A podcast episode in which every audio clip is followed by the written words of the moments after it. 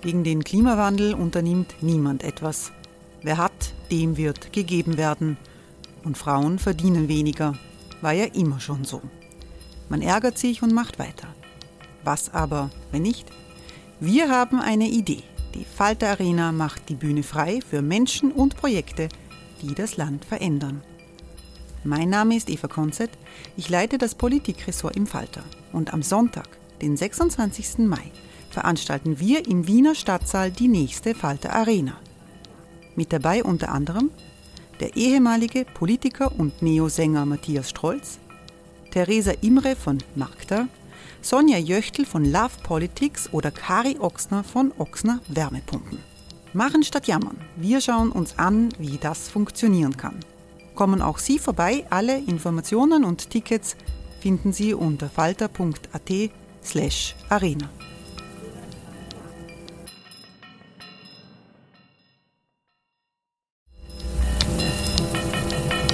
Falter-Podcasts werden durch Werbung unterstützt.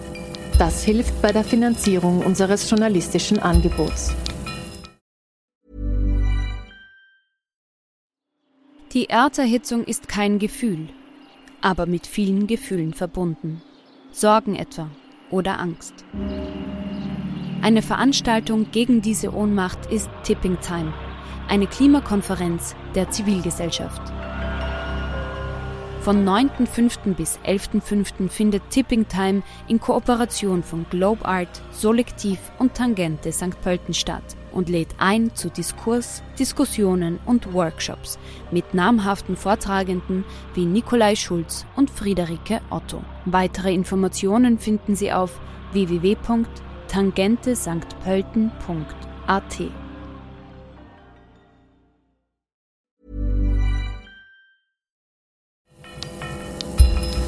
Falter Radio, der Podcast mit Raimund Löw. Sehr herzlich willkommen, meine Damen und Herren, im Falter Radio. Die Central European University ist eine der führenden privaten Universitäten des Kontinents, begründet mit Unterstützung des Milliardärs und Philanthropen George Soros, ist die CEU ein Ort der offenen Auseinandersetzung für liberale Demokratien. Von Viktor Orban wurde die Central European University aus Budapest vertrieben. Jetzt hat sie in Wien ihr Standbein. Studierende aus aller Welt nach Wien zu bringen, das ist viel mühsamer, als es in Budapest je war, berichten erstaunt die Universitätsverantwortlichen. Die für Fremdenrecht zuständige Wiener Magistratsabteilung 35 macht vielen das Leben schwer. Aber die akademischen Freiheiten, die es in Österreich gibt, sind ein großer Gewinn. Zu den Aufgaben der Central European University gehört die Auseinandersetzung mit kritischen Geistern aus aller Welt, auch aus den USA. Ihr Moderator durfte an der CEU für die Studierenden online ein Interview mit dem Soziologen Fred Block in Kalifornien führen über die aktuelle gesellschaftliche und politische Situation in den Vereinigten Staaten. Hören Sie selbst, was wir online unter dem Übertitel US Capitalism Between Trump Biden und Bernie Sanders mit dem kalifornischen Soziologen Fred Block diskutiert haben. Welcome everybody. It's an honor uh, for me to be part of this talk at uh, Central European University. The title we decided on, you heard it already, American Capitalism Choosing Between Trump, Biden and Bernie Sanders, the former president, the actual president and the senator from Vermont who describes himself as a democratic socialist. I think it's an appropriate topic at a very appropriate time because worldwide we are in a time of many upheavals happening at the same time and many of them coming from America. Obviously, the political upheaval that uh, American uh, democracy has seen, where American democracy nearly collapsed with the onslaught of the former president uh, against uh, the democratic, liberal democratic system, something certainly unthinkable uh, quite uh, uh, a time ago. attacks not coming from a foreign enemy, not coming from extremists, but from the White House. and we all know there are many Trumps worldwide because America is leading power. America's political system taught many others that democracy must be pluralistic, must include opposition, and must embrace, in certain situations, civil disobedience. Upheavals not only in the political area but also in the economic area, with the international financial system close to collapse 10 years ago, a system again dominated by American financial capitalism. Uh, welcome, uh, how all that is linked together, how to interpret the interdependence of all these areas. There is uh, nobody more qualified than the scholar we are talking to today. Welcome with me from California, Fred Block. Hello. Hello. Uh, Professor Block, where are you physically? Because we also exist physically and not only in uh, cyberspace. I'm in the third floor study of my house in Berkeley, California. And universities in California are open, they work half real time, half analog. How does it uh, function? Uh, they're, um, they've mostly been operating in in person um, in uh, Northern California, the um, pandemic is largely under control. They they have extensive surveillance um, regimes. Um, I, am not sure about Southern California. It's um, I think starting to have some resurgence of the of the virus. The, the pandemic it doesn't seem to be over. Also in in in California, and certainly not in Austria and in, in Europe. Fred Block is professor of sociology at the University of California in Davis, the Californian city of Davis, a little bit an hour's drive from San Francisco. Professor Block, through his work, his career in the academic field, and his many publications, has become known as someone who is very critical towards mainstream economists and other mainstream thinkers in social sciences and uh, helped others uh, to base their criticism on uh, theory. His latest book is called Capitalism, the Future of an Illusion, and we'll talk a little bit about this book. To add that, that was mentioned before, uh, uh, I would like to, to mention it again. Fred Block is active since many years in the Karl Polanyi Institute of political economy. Karl Polanyi, of course, having been an economist in the first half of the 20th century, who positioned himself against the Austrian school of liberal economic, economics without being a Marxist, without being a, a communist, so a tradition that Fred Block himself has been uh, very much very interested in. Let me start, uh, Fred, with the news of the week.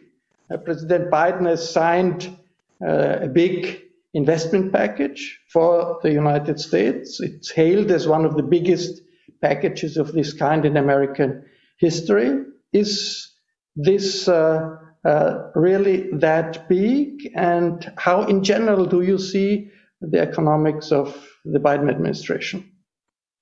Well, that um, the the infrastructure package, the the first one that's been um, signed, um, is a moderately big deal. Um, it it is a kind of um, continuation of um, the spending on um, transportation infrastructure uh, that's um, been reauthorized on on a fairly regular basis. It's on a larger scale than that, and it does go beyond um, surface transportation to include funding for um, for broadband, you know, particularly for rural areas, um, and it has funding for uh, clean water um, in uh, a number of places. As you know, the uh, pipes haven't been replaced and they're lead, and um, there's been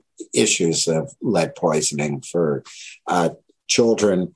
Um, so it it it is um, a substantial effort, but uh, basically what what happened was that um, Biden had uh, put forward a broad um, a broad plan that included the spending on physical infrastructure, but also addressed the um, huge deficits in the care economy in the US that we have no uh, federal system of paid family leave, um, that um, there's been no federal money going into childcare uh, to subsidize childcare, um, and um, that so Biden initially put together this very bold package uh, that included um, both this spending on infrastructure, uh, the traditional infrastructure. It included the social spending, the child care, the child tax credits. And, and, it was it was compared to the New Deal uh, by by FDR or the war on poverty by Johnson. So the plans were pretty ambitious. Right, and the, they also Yes, go ahead. Go ahead. That that that, that initial plan um, also included the very substantial investments in addressing climate change, in um, moving towards electrification of transportation, and um, um significant moves to push utilities to uh, shift out of um, coal, natural gas um, towards. So, so, it's as far as plans is concerned, it's a big change, isn't it? It's a very big change. But so what happened um, as the legislative sausage making proceeded um, was that the plan got divided up in a somewhat peculiar way, in that um, more centrist Democrats um, wanted Republican buy in. And so there was a long process of negotiation. And so um, much of the physical infrastructure investment was hived off into a separate bill. This is the one that was signed today. And it um, had strong bipartisan support in the US Senate, which, as you know, is now extremely unusual given the polarized nature of American politics. But I think fully um, 19 Republican senators voted for it. Um, so, what this created was a tension that the idea was that um, this was all that Republicans would support. And so the other elements, the social spending, and much of the clean energy initiative uh, was hived off into a separate bill uh, that was initially um, supposed to be something like three and a half trillion dollars over the next 10 years. And um, that there's very complicated congressional politics where um, the kind of usual process of um, bold plans being shrunk down to almost uh, to something that wasn't bold at all um, didn't quite happen. Uh, but the passage still could happen. It still, still could, could happen. happen. So the passage of the second bill, the the um, that started at three and a half trillion and has now been pared down to uh, 1.8 trillion or something like that. Um, that piece of legislation is still hanging. It's um, going to be voted in the U.S. House of Representatives. It's expected to pass in the House um, before Thanksgiving. And then the big question, the huge question of American politics, is whether it will um, um, be able to get the support of every Democratic senator. So it requires all 50 of them um, to vote for it, and then there would be a tie. But it is still, still, it means that the leadership of the Democratic Party is on a course uh, of uh, government intervention, on a course uh, of uh, change uh, compared to the economic policy of the uh, previous years that could be uh, rightly compared to, uh, as, as mentioned before, Roosevelt, Johnson war on po- poverty. I mean, for the leadership of the Democratic Party, this is a big, big, uh, dif- makes a big difference, doesn't it?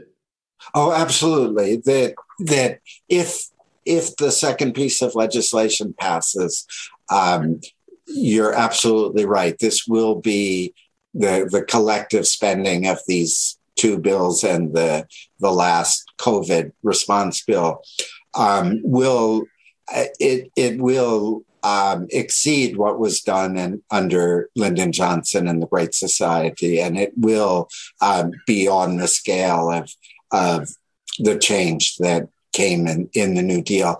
And the critical point to emphasize is that this comes after um, literally 50 years in which there have been no domestic measures that expanded governmental capacity, with the sole exception of Obamacare um, that, that um, came in 2010.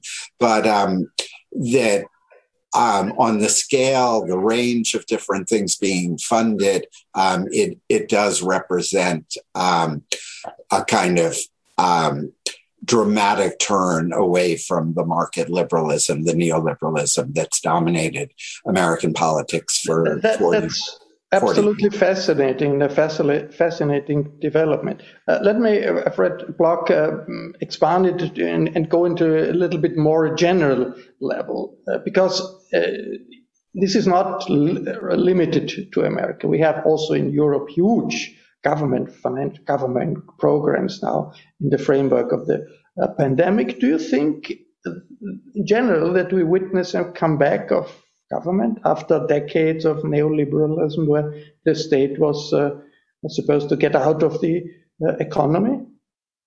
Well, absolutely, but with the with the caveat that um, we're still um, kind of um, not out of the woods with um, um, the return of the authoritarian uh, right. I mean, in other words, that um, part of the reason that the Democratic Party has taken this left turn is that they saw they they went through a near death experience, and the near death of, of, of American democracy, and uh, there was a recognition by the Democratic Party leadership um, that the only way to break the dynamic that was uh, pushing the Republican Party further to the right and further um, in the authoritarian populist direction um, was to address the kind of um, deep uh, economic and and um, social needs of the of the society, but it's a big gamble as to whether, um, well, first whether all of the legislation will get through, and second, um, whether it will have the intended impact of of changing the political facts on the on the ground. Near death of of uh, American democracy. That's a very strong characterization of, of what uh, has happened. Of course, uh, uh, Trumpism was defeated a year ago, defeated at the election, then defeated in Janu- on January 6th, uh, uh, where his, his, fans tried to attack the Capitol. But Trumpism is not over. So uh, it's still a, a very strong, it, it, still dominates the conservative side of the political spectrum. I want to ask you first, how do you characterize Trumpism? Is that uh, fascism of our time, anti-democratic, leadership-oriented, xenophobic, and a certain having a certain mass movement? Yeah, I mean, I um, I I'm find the um, you know the the fascism um, debate kind of um, pointless. I mean that um, it, it's true that uh, Trumpism didn't have uh, people organized in a special color of shirt, you know, who were organized in paramilitary um, bands. Um, but de facto, the the result was the same because uh, the self-organized far right, uh, the the various militias and the Proud Boys and um, a number of paramilitary uh, groups had organized themselves.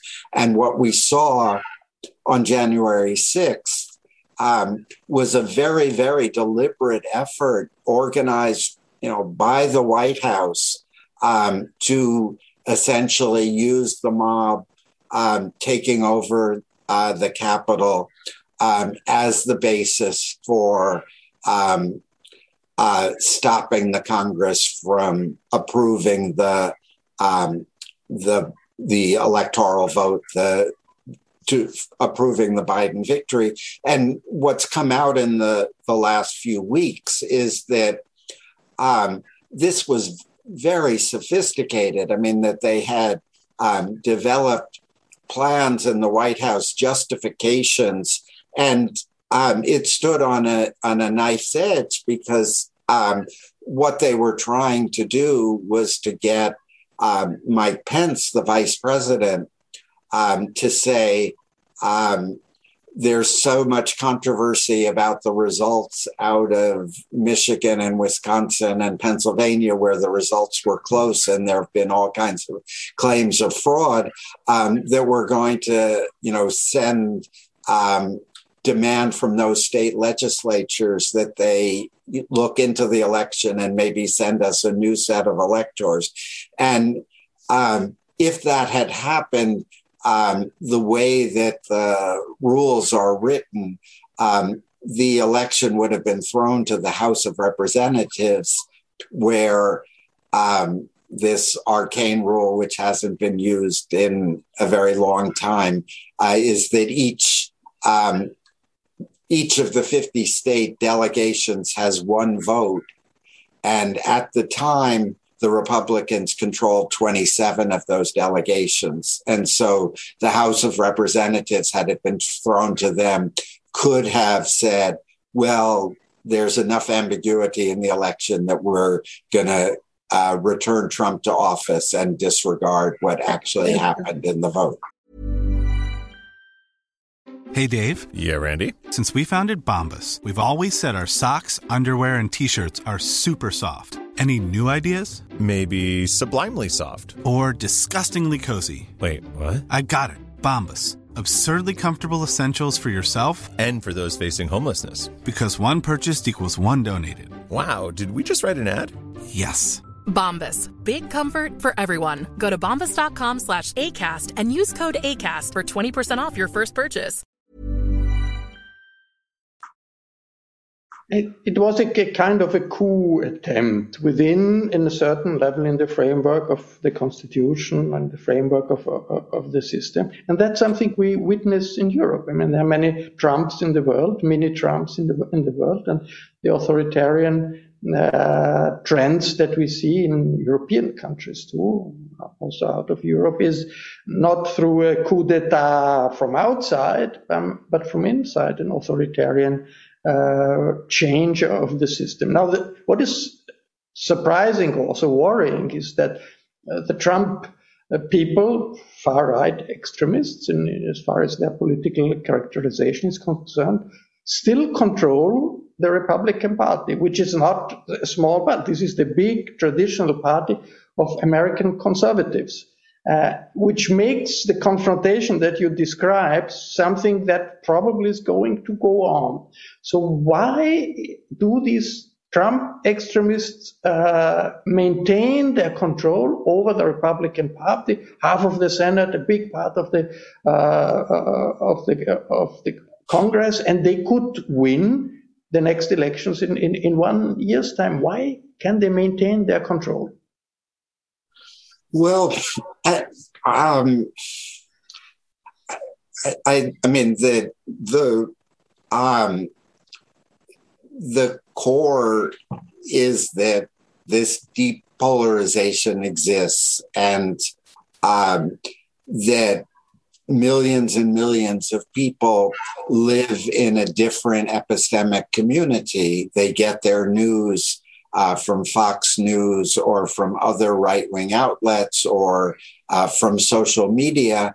And um, it's totally shaped their view of reality. And this, this group um, which maybe it's only um, 25% or 22% of the population, um, is a group that's large enough uh, to win Republican primaries in, in most states. So um, the establishment Republicans are living in continuous terror of the Trump base, of these this 22 or 23 percent uh, that believe Trump's vision of reality.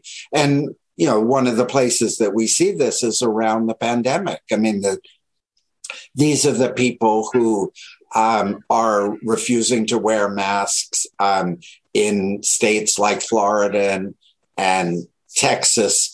Um, the governors have said that uh, that localities, public schools cannot mandate mask wearing.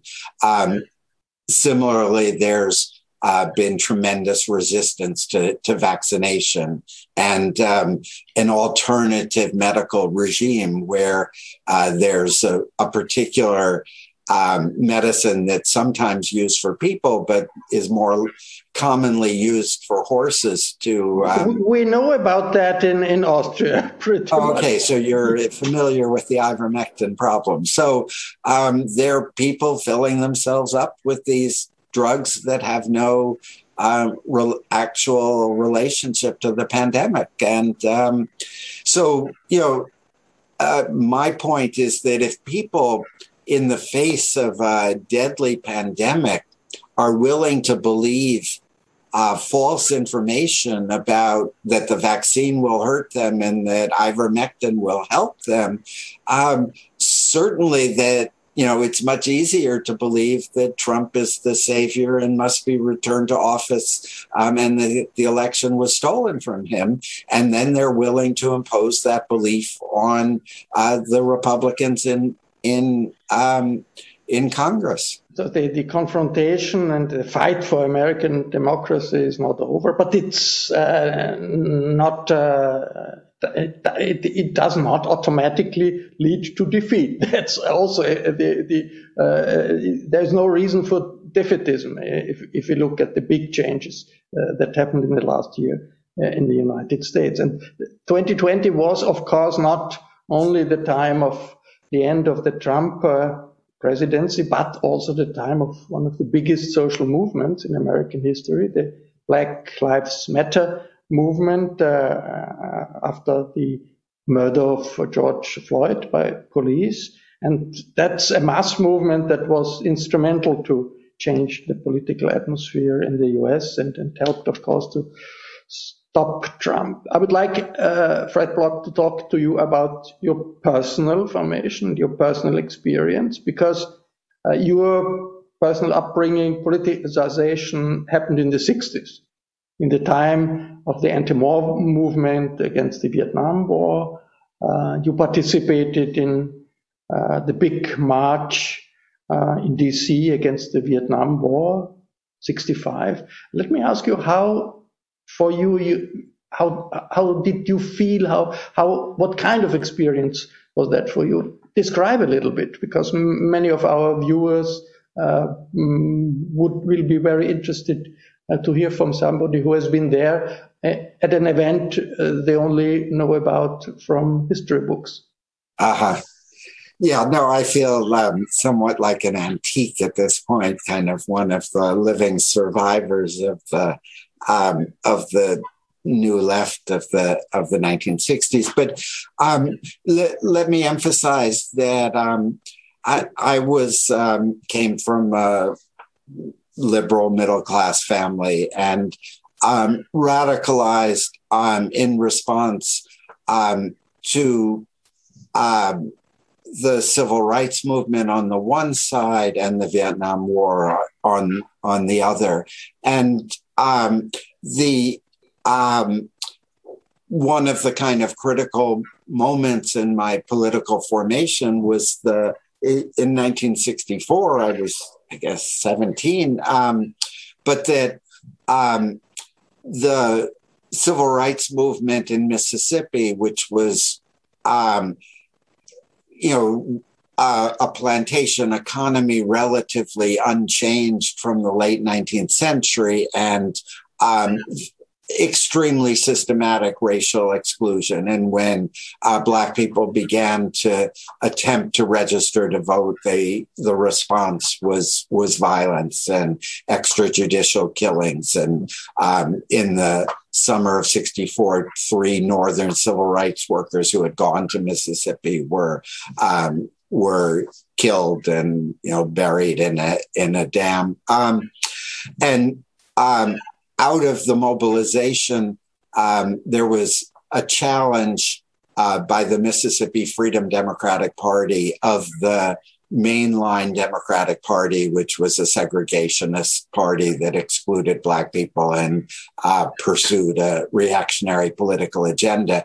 And so at the Democratic National Convention in 64, um, where Lyndon Johnson's reelection was uh, being managed, um, there was a challenge to the segregationist Democratic Party. And by um, this slate of um, uh, an integrated slate of black and white people who um, represented the possibility of an integrated, desegregated uh, Mississippi.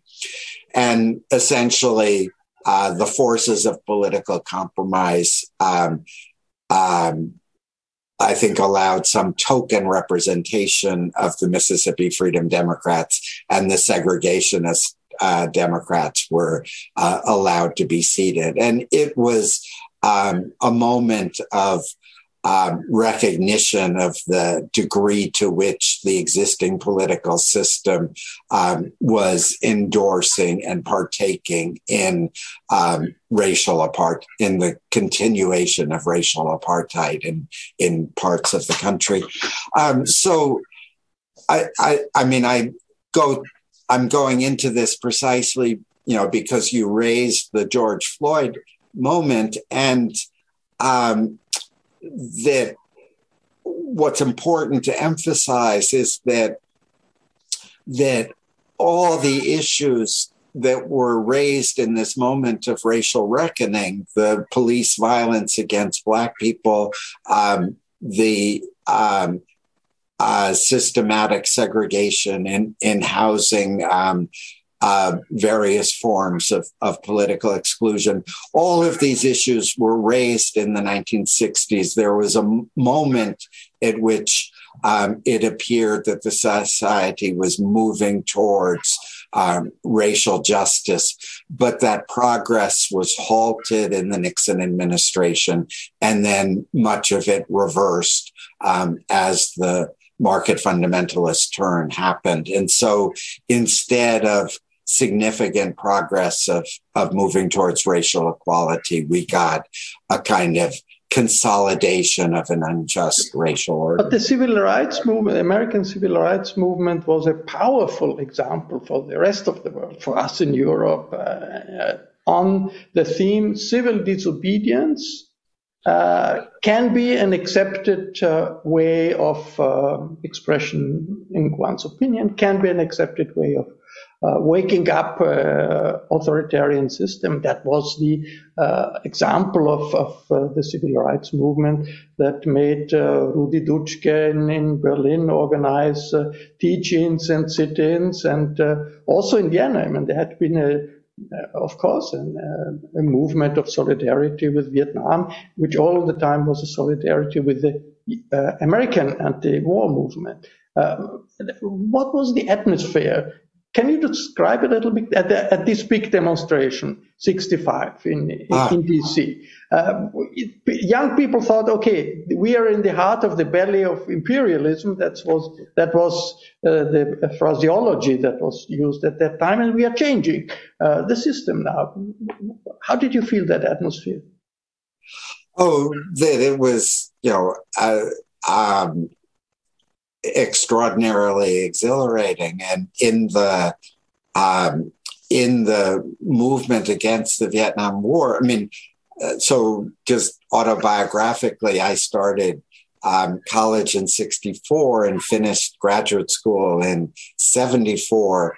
And basically, um, that 10 years kind of coincided um, with the struggle against the, the Vietnam War, and that um, across the whole, uh, I mean, up until uh, around 72 or something like that, um, that the anti war movement kept getting stronger. It got um, deeper support from the, the public. The war became less and less popular.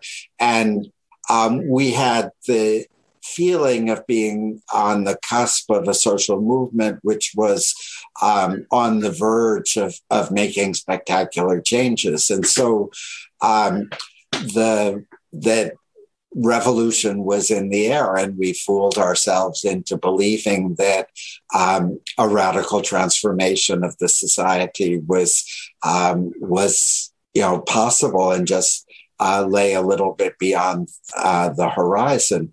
Um, and of course, um, in the early 70s, um, the movement reached its limits. It was um, contained. It was um, that the US did leave Vietnam, uh, but the project of uh, domestic reform and transformation was brought to a halt by uh, the consolidation of uh, a more conservative uh, regime, the public backlash against um, the movements of the 60s. Um, uh, fueled the, the rise of the of the new right. And you know, by the end of the 70s, we had Reagan and the beginning of the of market liberalism. And so um, of course, but you also had and, Barack Obama. You had Reagan, but also you had Barack Obama. But I mean, the, the uh, 60s uh, changed uh, America. They didn't, uh, uh, didn't the, the activists of the 60s didn't take power. One might say that's not such a bad thing because we don't know what they would have done if they would have taken power. But anyway, they changed American society. American society now is less conservative, less, more inclusive, more open than, than before all these movements. And Barack Obama was the symbol, of course, of, of, of all these changes. But you mentioned the conservative backlash. Uh, that that came, of course. Uh, if you look at California today, the, the California universities in California, what's uh, left of the leftist tradition, and how, how strong does one feel the consequences of the conservative backlash that happened afterwards?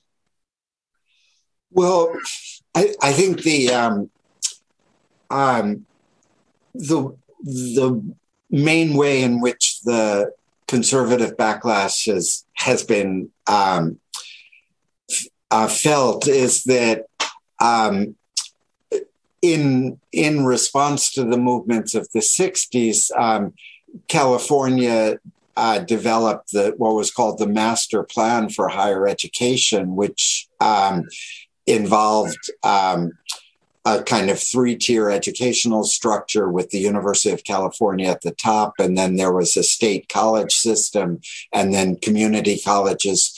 And the idea was that uh, this was all publicly funded and um, represented a kind of American version of social democracy in which the educational level of the population would be significantly increased.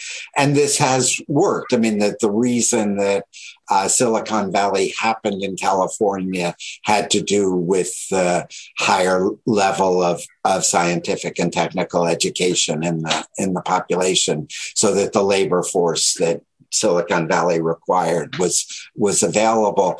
But one of the things which happened during the conservative backlash was that the um, the public funding um, diminished, and so um, when one gets up to the present, um, the University of California um, the demography of the student body is pretty similar to the demography of those people who go to elite private universities um, elsewhere, that the upper middle class um, dominates, that higher education as a route to social mobility, uh, the promise of that has been much less uh, because of the um, tuition barriers, the the high fees, and so forth. So on that side, um, progress was limited and restricted.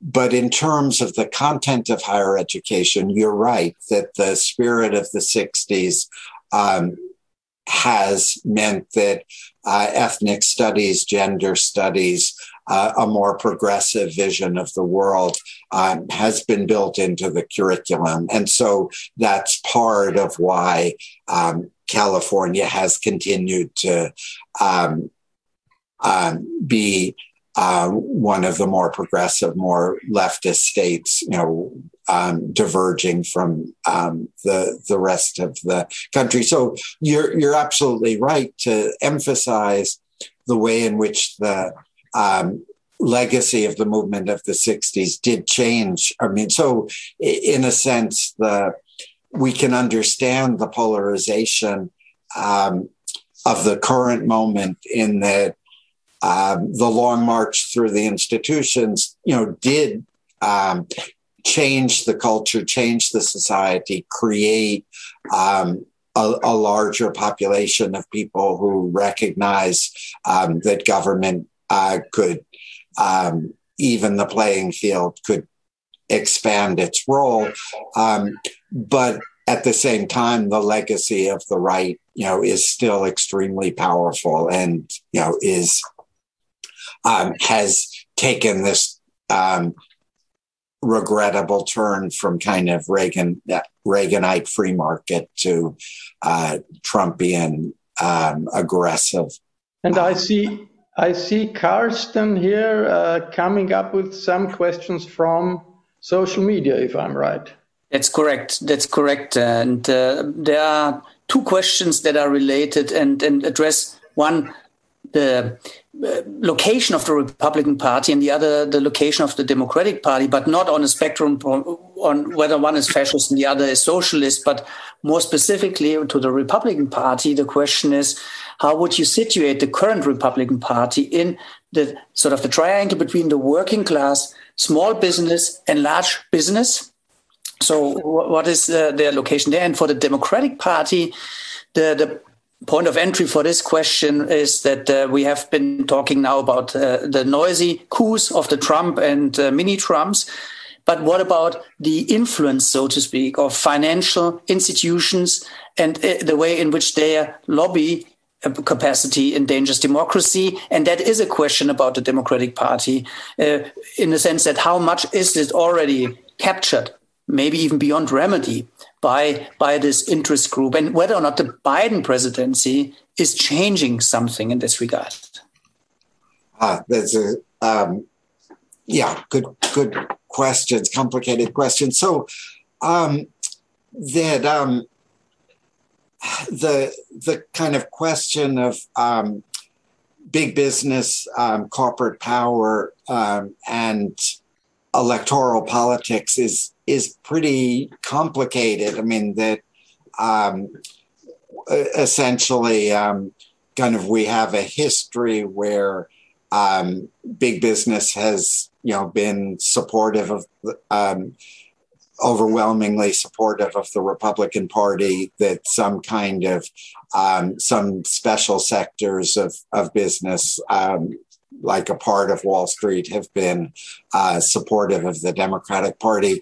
But um, everything is kind of in a in a weird kind of flux at, at, at the moment. And essentially the um, the Trumpian turn has um, created a rift between um, big business, um, mainline corporations, and and the Republican Party, and that that was um, that was part of the um, the story of that bipartisan support for the infrastructure bill um, was that Trump Trump made it clear the other day that the 13 Republicans in the House of Representatives who voted for the bipartisan infrastructure bill were um, were criminals who needed to be driven out of the Republican Party.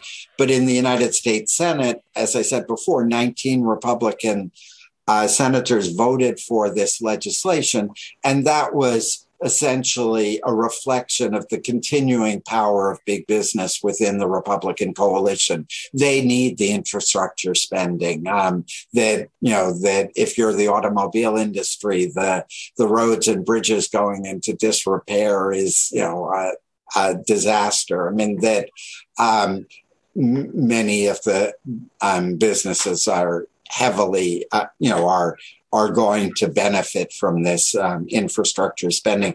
So it's a very complicated terrain where, um, in some significant ways, the Democratic Party is um, seeking to um, create some kind of realignment where uh, broader sections of business that that had never before supported the Democratic coalition uh, would come over to the Democrats. What makes it particularly complicated um, is the monopoly issue. I mean, and the monopoly issue um, shows up in a number of sectors. It shows up um, in pharmaceuticals, which are you know dominated by a handful of giant pharmaceutical firms. It shows up in Wall Street with the dominance of a handful of of giant banks and um, and um, um, the um, firms like Fidelity and BlackRock that um, control um, vast sectors of the economy, and it shows up, of course, with the um, the, um, the the the tech firms, the Apples and um, Facebook and Google and Microsoft. Um, so the um, um, the Biden administration has uh, signaled a very strong interest in challenging monopoly power, in in breaking up or um, devising forms of regulation that would open up some of these markets and and challenge the entrenched uh, power of finance. And um, so it's a very complicated political game which is um, going on uh, where you know um, firms like Facebook um, that have enormous resources and enormous influence um, are running TV ads saying uh, we need the government to regulate us um, so that we won't have to make these kind of difficult decisions about censoring content, you know, all on our own. But they don't really want anybody to interfere with their monopoly power and their money making machine.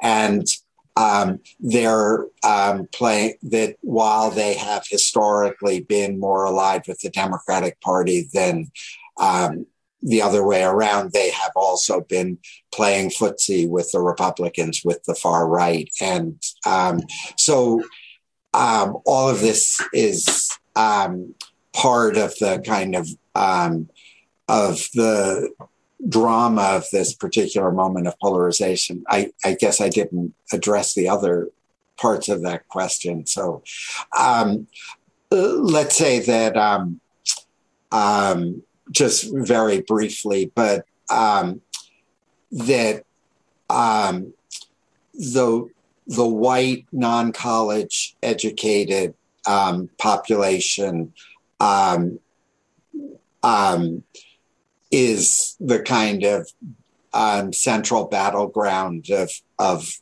politics. Um, the, the Biden spending programs are um, designed uh, essentially to win that demographic back to the Democratic Party um, but that their defection from the Democratic Party, um, their movement towards the Republicans has been a critical part of, of the Trumpist uh, success. So um, that's kind of uh, where the fight is, and um, that, and that's why um, the racial issue continues to be at the center of, of American politics because uh, the way in which the, the right uh, seeks to win the support of non college educated white people uh, is through racial resentment. So you saw in the uh, recent um, gubernatorial election in Virginia,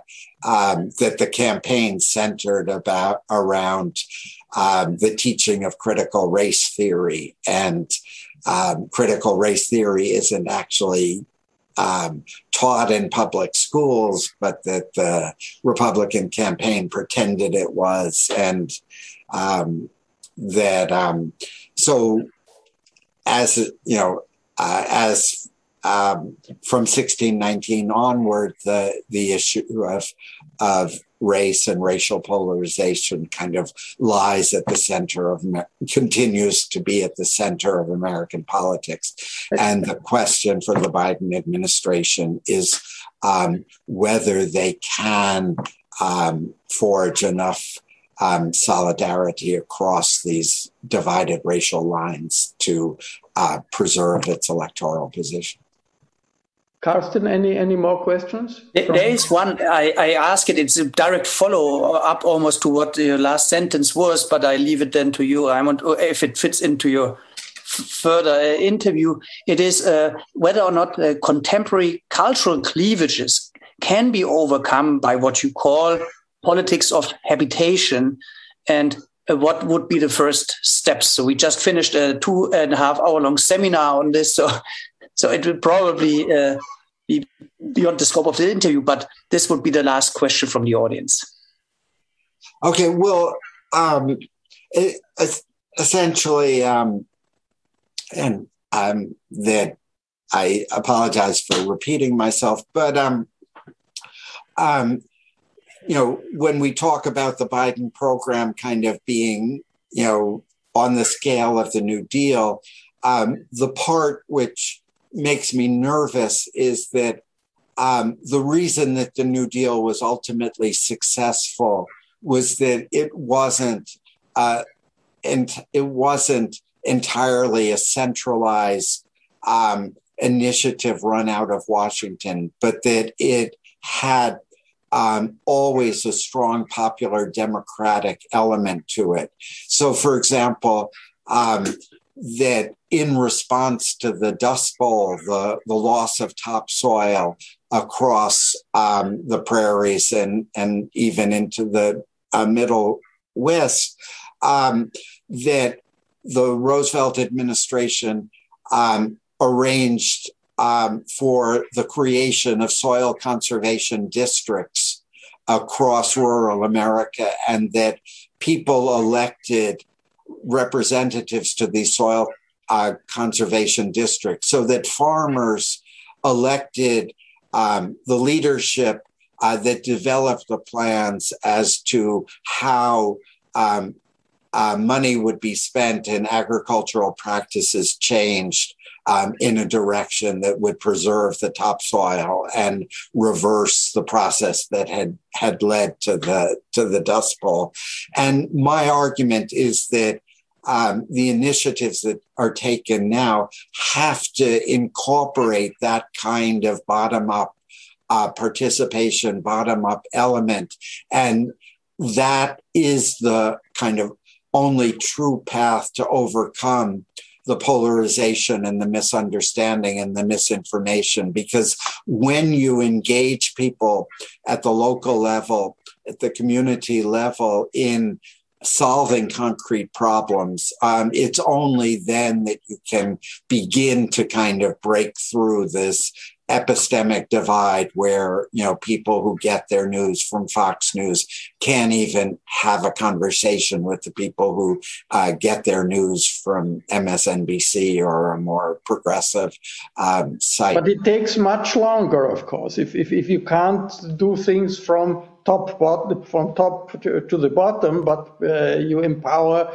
Uh, areas of, of, of decision on the local level, on the municipal level, it, it, it, it, it, takes much longer. And that has been one of the criticism thoughts, the, the way the Biden administration has approached this uh, reform, that they bet on two big uh, packages and want to have these two big packages through because they think of next the next year and the election of, of, of, the, of, of Congress in the midterm elections and they want to have results and they can't wait for all the small communities to discuss and, and to uh, to find out uh, what to do. Uh, uh, Fred, I wanted to ask you about Bernie Sanders because we have him in the title of our uh, talk.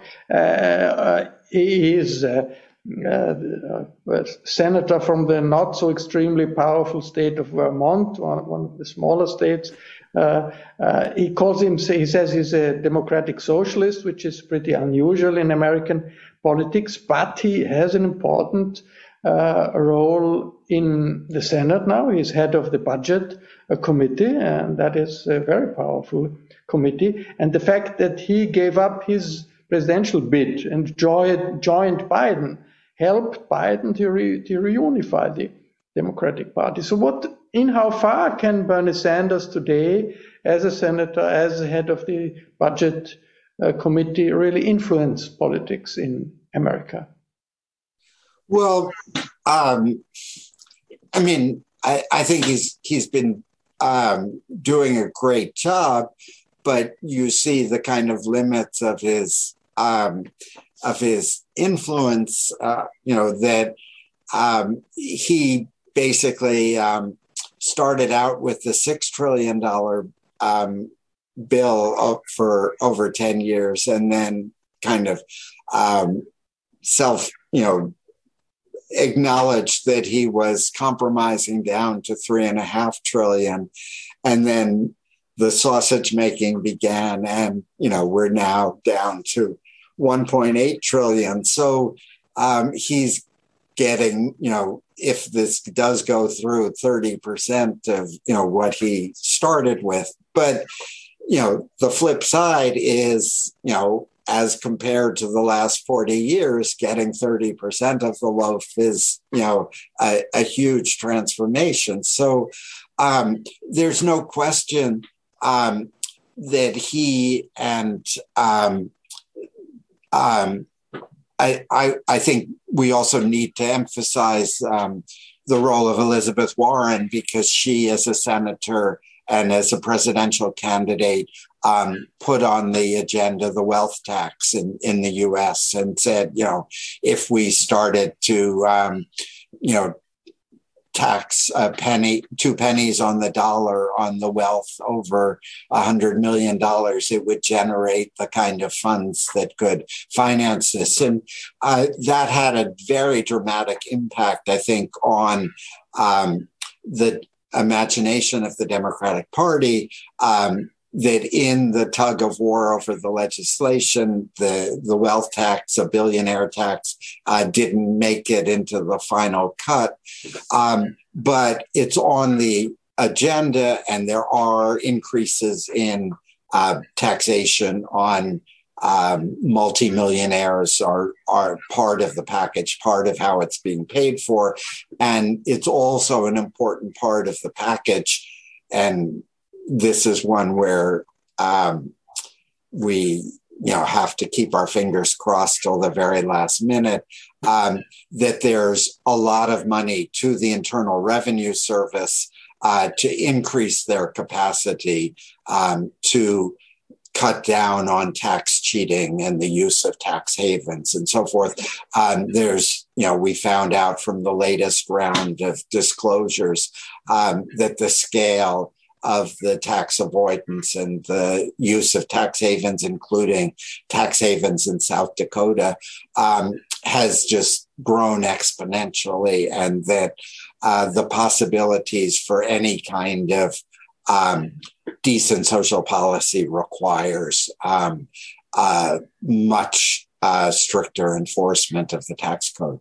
What is the role of ideology? Uh, democratic socialism. That, does that mean anything for, for in American politics nowadays? We don't only have uh, Bernie Sanders. We have a group of, of young leftist uh, representatives, Alexandria Ocasio Cortez, AOC is sort of the, the best known uh, of, of, these uh, young activists. They also call themselves uh, socialists. Well, socialism seems to be a concept of the last century, and it has been sometimes uh, successful, but sometimes it has, has been a catastrophe. Uh, what does socialism, so democratic socialism, mean in the political debate in, in the US nowadays? Well, my my line on this is that um, the market fundamentalists, the, the free market people, um, brought this them on themselves because you know in the famous term of Margaret Thatcher, there is no alternative. You know, it's free market capitalism or chaos. I mean, that the no other system has worked, and so we can't increase taxes on the wealthy. We can't provide more social services because that would interfere with the core mechanisms of uh, free market capitalism, and um, that as a consequence, um, people under 40 and maybe even now people under 50 in the US say, well, if that's the only thing on offer, you know, if um, you know, then I'm a socialist. I mean, because you know this this set of arrangements where you know we're we go to college and we end up college you know with uh, two hundred thousand, three hundred thousand dollars of student debt, and we spend the rest of our you know if we're able to find any kind of decent employment, you know, good chunk of our income goes uh, to pay off these loans. Uh, if this is what capitalism is, I want something different. So I, I see it as, um, you know, a, a, response to the um, um, the the claim that the logic of capitalism closes off all other possibilities. Um, but um, it has I mean that the the revival of the of democratic socialism in the U.S. has um, played an important role in in opening up political space, and um, um, you know, without without that revival, without the the two um, campaigns that Bernie Sanders um, waged for the for the presidency, um, the left turn of the Biden administration wouldn't have happened. I mean that it it it is that pressure from below that um, um, created the the awareness of, of the leadership of the Democratic Party um, that um, continuing with um, what we might call left neoliberalism wasn't going to work. It, it's no longer um, a, a, political strategy that can possibly um, fend off the, the authoritarian right. Uh, Fred, I have another question on the uh, uh, political atmosphere on in universities, uh, mainly uh, liberal art colleges.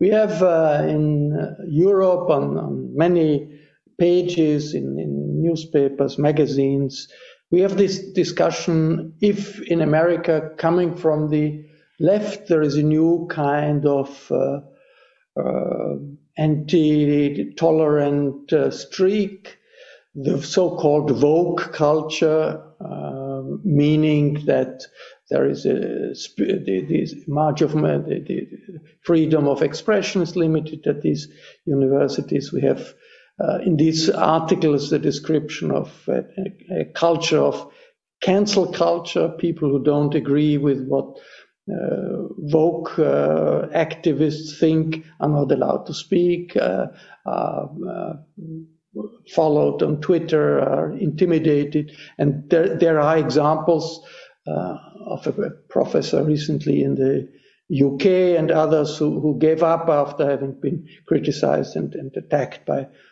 so-called woke people. So how do you see this uh, playing out? Is this all exaggerated? Is this description exaggerated that we have a, a restriction of freedom and of tolerance coming from radical people of the left, the so-called woke uh, culture? Does that, or are these fringe uh, developments?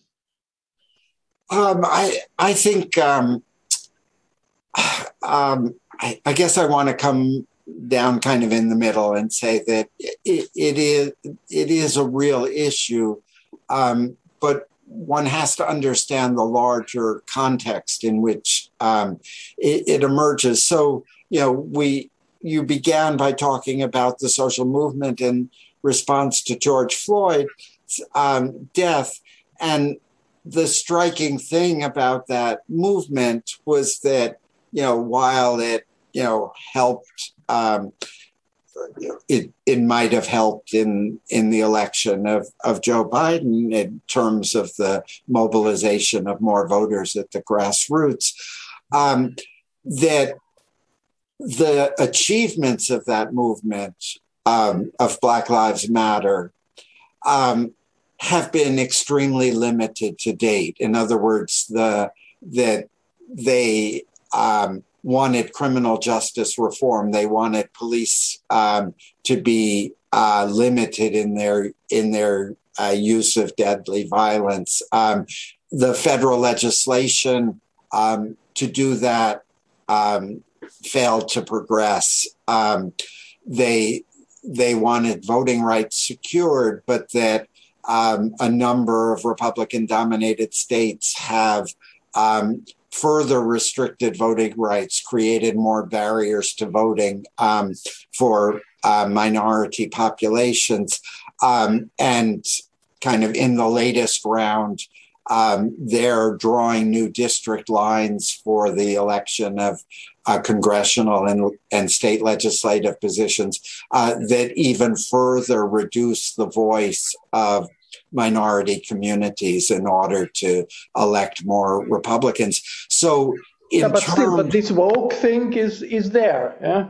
No, no, right. Yeah. So, but what I'm saying is that um, the the the people who were mobilized in that movement, who were um, essentially um, um, mobilized for racial justice, for racial reckoning, um, have been unable to affect the larger polity. And so, what one gets is this kind of um, sectarian response where um, you know you can't get um, the Republicans to be less racist. Um, you can't get the Democrats to push uh, through voting rights legislation. But you can make life miserable for uh, conservatives on your on your local campus. So it's a kind of um, um, outgrowth of of uh, a movement that's not able at the moment to to win its key objectives. So people turn on each other. They turn on on people who might otherwise be um, allies. So this is going on um, on campuses. It's going on within organizations that are, you know, well-meaning organizations, and leaders are deposed because they weren't racially sensitive enough, and so forth. Um, and um, so, I, so I think it's um, it is exaggerated in the public uh, media um, but it, it does represent a, a problem. Um, but it is a familiar problem because in um, the upsurge of popular movements, uh, we almost always see a kind of sectarian fringe uh, to those popular movements where uh, people um, um, attack, you know, potential allies, are insisting on um, a rigid um, set of doctrines, a rigid set of definitions, and so forth. Um, I think there's a fairly strong counter movement. Um, we're seeing kind of more public statements um, in favor of, of free expression. Um, so I, I think that um, if if the political, I mean, you know, it it will go away under two circumstances. You know that if the uh, authoritarian right returns to power, it will go away. If the um, if the um, if the progressive opening, if the uh, Biden administration is successful in um, in pushing through its program and winning back some of those uh, non-college white voters and uh, does reasonably well in the midterms and in the, the next election, uh, then and the reform movement begins to expand, um, then I think it'll also go away.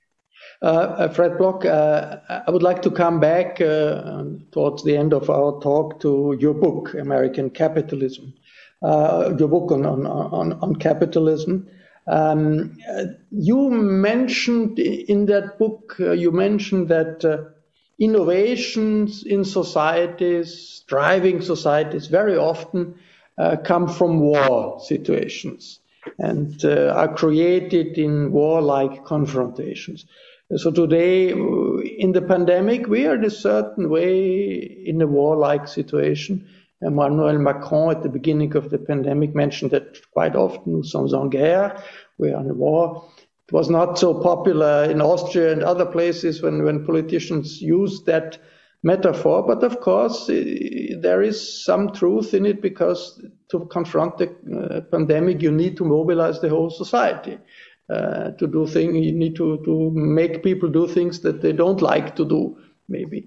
So I wonder where can you explain uh, us what you mean that innovations uh, come from war mobilizations and where do you see that today in today's situation? Okay, so um, it it it's very simple that you know um, going back um, you know into the into the distant past um, that rulers um, in order to improve their country's um, military posture would um, essentially collect a bunch of smart people and throw money at them and say, develop me some new weapons. And um, that, um, that that's how a lot of the innovation in human history happened.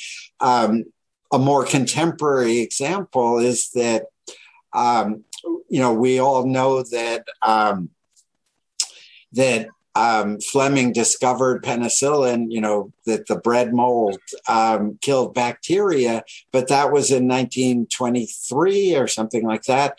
Um, and nobody um, bothered doing anything with the discovery because it's really expensive um, to, you know, turn a mold into a commercial um, product. And that the way in which it happened was that um, British scientists uh, who were working on um, the development of penicillin um, connected to, with the US Army, um, like I think in 1939, and persuaded um, the, the military that having antibiotics, you know, when the US entered the Second World War would be very helpful because a lot of the casualties in war come from infections uh, resulting from, from wounds. And the US Army essentially underwrote the process of um, moving from the discovery that the that the mold killed bacteria to developing a commercial product. Um, because they were facing the imperative of, of war.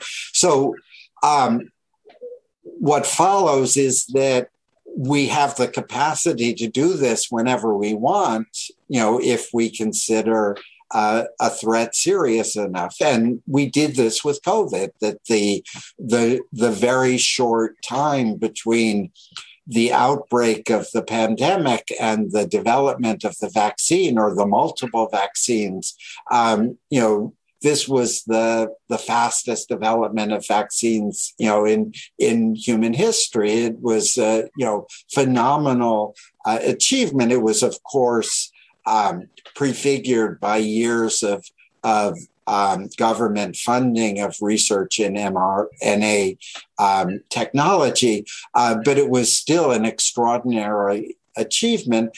And um, that, you know, the way that I think about it is that um, um, we haven't quite, you know, glommed on to the idea that we can innovate productively whenever we want to um, if we're willing to collect a bunch of really smart people and throw money at them. And um, that um, obviously around the challenge of climate change, um, we clearly need to do that. And, you know, um, um, this has been done, you know, at some significant scale over the last 20 years in terms of public funding of, of climate related science and technology, uh, but we need to expand that effort um, even more um, dramatically um, because um, that we can um, we can find uh, technological uh, solutions, but bringing them to, to scale um, requires also a, a, good deal of collective effort. And America has the tradition of uh, self correction, which is a tradition that is stronger in American democracy because of the democratic tradition, because of the acceptance of civil uh, disobedience, uh, of activity from the base, and uh, this capacity of America to self correct may help us uh, be a little bit optimistic despite the huge political polarization in this country uh, and despite the big discrepancies between what needs to be done and what can be done. Uh, Fred Block, thank you very much uh, for your time and for your insight. Anything important that I missed, that we missed, that you would want to convey to uh, our viewers and our, our, our students around the world? I, I think um, I, I, think we've conveyed the central idea, you know, which is that we're, you know, um, uh, on a knife edge, and we're likely to be on that knife edge, you know, between um, a, a, cheerier future and uh, a very dismal future. Uh, we're going to be poised on that knife edge for, um, you know, probably um, um, a number, you know, another three or four years, and it's a dangerous place to be. On Knife's Edge, auf Messers Schneide, steht die amerikanische Demokratie, sagt Fred Block, dem amerikanischen Soziologen Fred Block an der Central European University vom 16.11.2021. Bei der CEU bedanke ich mich sehr herzlich für das OK zu dieser Übertragung. Ich verabschiede mich von allen, die uns auf OKW folgen, im Freirad Tirol und auf Radio Agora in Kärnten. Internationale Reflexionen auf hohem Niveau finden Sie regelmäßig im Falter. Ein Abonnement des Falter ist ideal, wenn Sie informiert sein wollen. Rund um die Feiertage gibt es auch Geschenksabos, mit denen Sie sicher gehen, dass Sie bei den Beschenkten das ganze Jahr in guter Erinnerung sind. Alle Informationen gibt es im Internet über die Adresse abo.falter.at. Ursula Winterauer hat die Signation gestaltet. Philipp Dietrich betreut die Audiotechnik im Falter. Ich verabschiede mich bis zur nächsten Folge.